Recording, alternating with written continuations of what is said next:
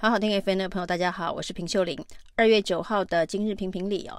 民进党的新任党主席赖清德啊，那上任之后的改革，第一个礼拜呢，开闸了台南市议会的正副议长邱丽丽跟林智展，让他们停权三年哦。那第二个礼拜呢，就是他针对他承诺要处理的学伦案，定了一个民进党的学伦规章哦。需要签切结书，所有要参加初选的政治人物。但是这个切结书呢，仍然让大家质疑说，并没有溯及既往，而且呢，也不包含民进党执政时期所提名的政务官呢、啊、等等。那这好像是一种拒检法的处理。那因为论文门的事件，造成民进党在去年九合一的大选重挫。那未来呢？这个学伦切结书到底能不能够疗伤止痛，甚至止血这一个无限扩大的风暴？那当然呢，这个能不能够止血，能不能让这件事情呢告一段落，跟林志坚正在战清白的相关的作为也有关系啊。当林志坚不断的喊冤，可是呢却不断的。在各种战场上输掉他的清白啊！那台大的学伦会、中华大学的学伦会，那甚至呢，他向教育部的诉愿，现在呢，中华大学的诉愿也已经败诉被驳回。那甚至呢，在这一个驳回的裁定书当中哦，呃，让林志坚其实比之前更加不堪的是，教育部驳回的理由是从林志坚出席学伦会的。答辩当中，发现他没有办法展现他理解这个研究的能力哦，甚至呢，在整个裁定书上面写到，林志坚在中华大学的硕士论文当中，对这个研究案，竹科管理局委托的研究案当中，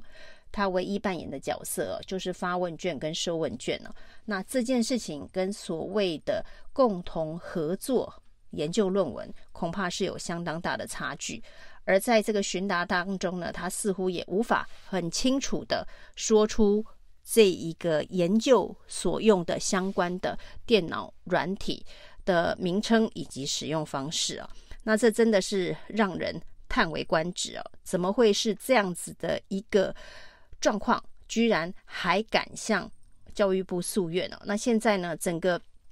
答案一翻两瞪眼之后，之前为林志坚辩护，说他的论文绝对是自己写的，不是抄袭的，这些人恐怕都被重重的打脸。不过这只是中华大学的硕士论文的诉愿案而已哦。接下来在台大的部分哦，教育部也还有一个诉愿案正在处理。那另外呢，这个林志坚控告王鸿威诽谤，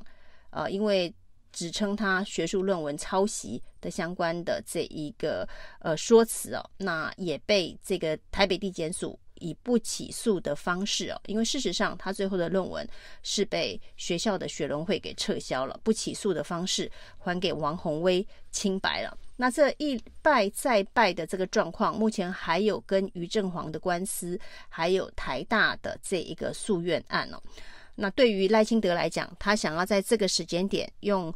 未来初选之前必须签下学伦切结书来为整件事情止血，最大的变数恐怕还是在林志坚的身上。所以呢，接续邱丽丽跟林志展动用党纪开闸之后呢，那林志坚如果在学伦的这个议题上面持续的纠缠，持续的。呃，让民进党处于被热烈讨论的不利的位置哦。赖清德会不会对林志坚也记以党纪处分哦？这恐怕是一件更关键的重大决定哦。因为力挺林志坚的还有民进党的这个立院党团的总召柯建铭，到现在呢，对这件事情也没有再多发一语，甚至呢，去阻止林志坚让这件事情。呃，无限制的不断的扩大对民进党的伤害哦，柯建明也没跳出来说句话。那当时呢，在整个全党力挺林志坚清白过程当中的关键的角色，蔡英文总统对这件事情呢，也没有踩下刹车哦。当林志坚在这一个蔡英文、柯建铭不讲话的状态之下，仍然四处的乱窜，对于民进党来讲哦，这个学伦切结书显然很难就当场把伤口完全包扎好。那像林志坚这样子的一个硕士论文抄袭的离谱行径，当然使得整个台湾的高等教育，呃，各个大学啊，呃，现在面临相关的议题，可以说是如履薄冰哦，也让整个社会哦，似乎对于台湾的学术界或者是学术的研究哦。都打上很大的问号，呃，随随便便呢就可能会被指控抄袭哦。那这个乱枪打鸟，搞不好还真的就打到了很多鸟。最近呢，这一个全国高中生科展啊，也引起话题啊，因为这个科展第三名的题目是一个新北市永和国中二年级的同学所做的啊，题目非常的艰涩，叫做以新建构之卷积神经网路。对脑部核磁共振影像执行多发性硬化症的研究，那这是一个用 AI 判读这个 MRI 电脑影像的一个研究案哦。那因为这个不管是领域或者是研究的工具哦，其实对一个国中生来讲应该都是非常困难，所以很多呃网友第一时间就认为这应该是一个抄袭之作，那被怀疑代笔那。涌入了非常多批判的声音哦，这恐怕就是呃小智论案带给这个社会的一个负面的效应之一啊。大家在不分青红皂白，感觉此案不合理的状况之下呢，就先认定了抄袭。结果呢，这位国中生啊，写了一个长长的这一个文章来回应。对他抄袭代笔的指控哦，他非常详尽的说明了他的研究的过程，以及跟这个他的指导教授国内外的这一个专家讨论的过程，还有他使用的相关的呃电脑程式研究工具哦，都说得非常的仔细跟清楚明白哦。那于是这件案子呢，应该就是还给他清白哦，是他亲自所做的研究以及撰写的论文呢。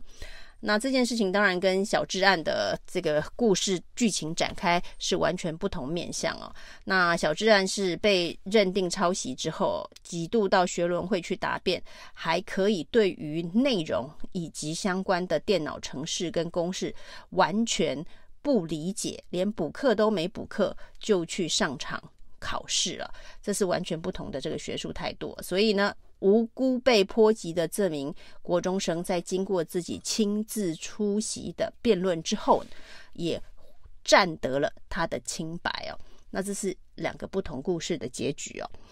那对于像论文案这样子颠倒是非的操作，其实危机处理的操作才是民进党在选战当中最大的败笔哦。那抄袭是已经完成式哦，是过去完成式哦。那不管现在陈明通的学生有一百七十几个人，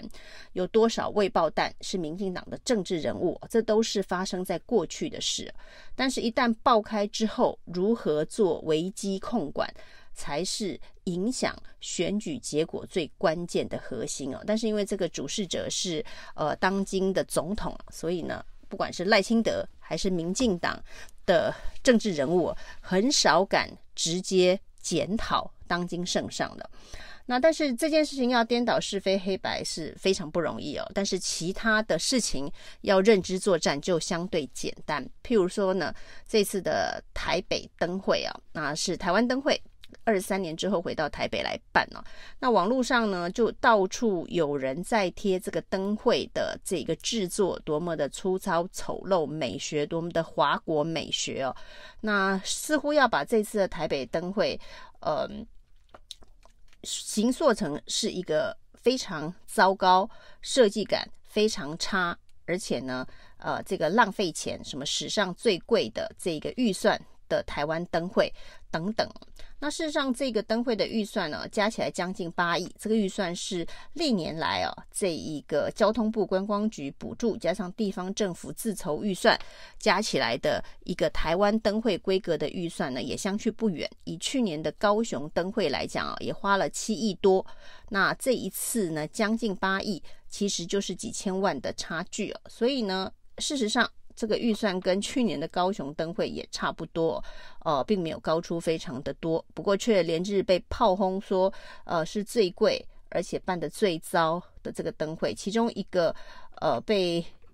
指为标靶的花灯啊，这个是《西游记》的故事啊，唐三唐唐三藏孙悟空牛魔王啊，那煮了一锅这个兔子，当然是兔年，所以用兔子啊，那这个兔子到底是？是成为火锅料还是泡汤啊？引起热烈的话题啊！总而言之呢，这一个认知作战呢，网军的认知作战呢，是要把台北灯会呢打打成是一个浪费公帑又丑陋无比的一个灯会啊！就是不管是柯文哲或是现在的蒋万安呢，是能力不足，要用这样子的一个形象形塑。台北灯会哦，那这个兔子被连日炮轰之后，据说呢，在花灯里头的设计里头，这是由中华花灯协会所设计的，呃，一座花灯哦。那兔子都消失了，那连兔子都没办法泡汤了。在认知作战的这个狂轰猛炸之后，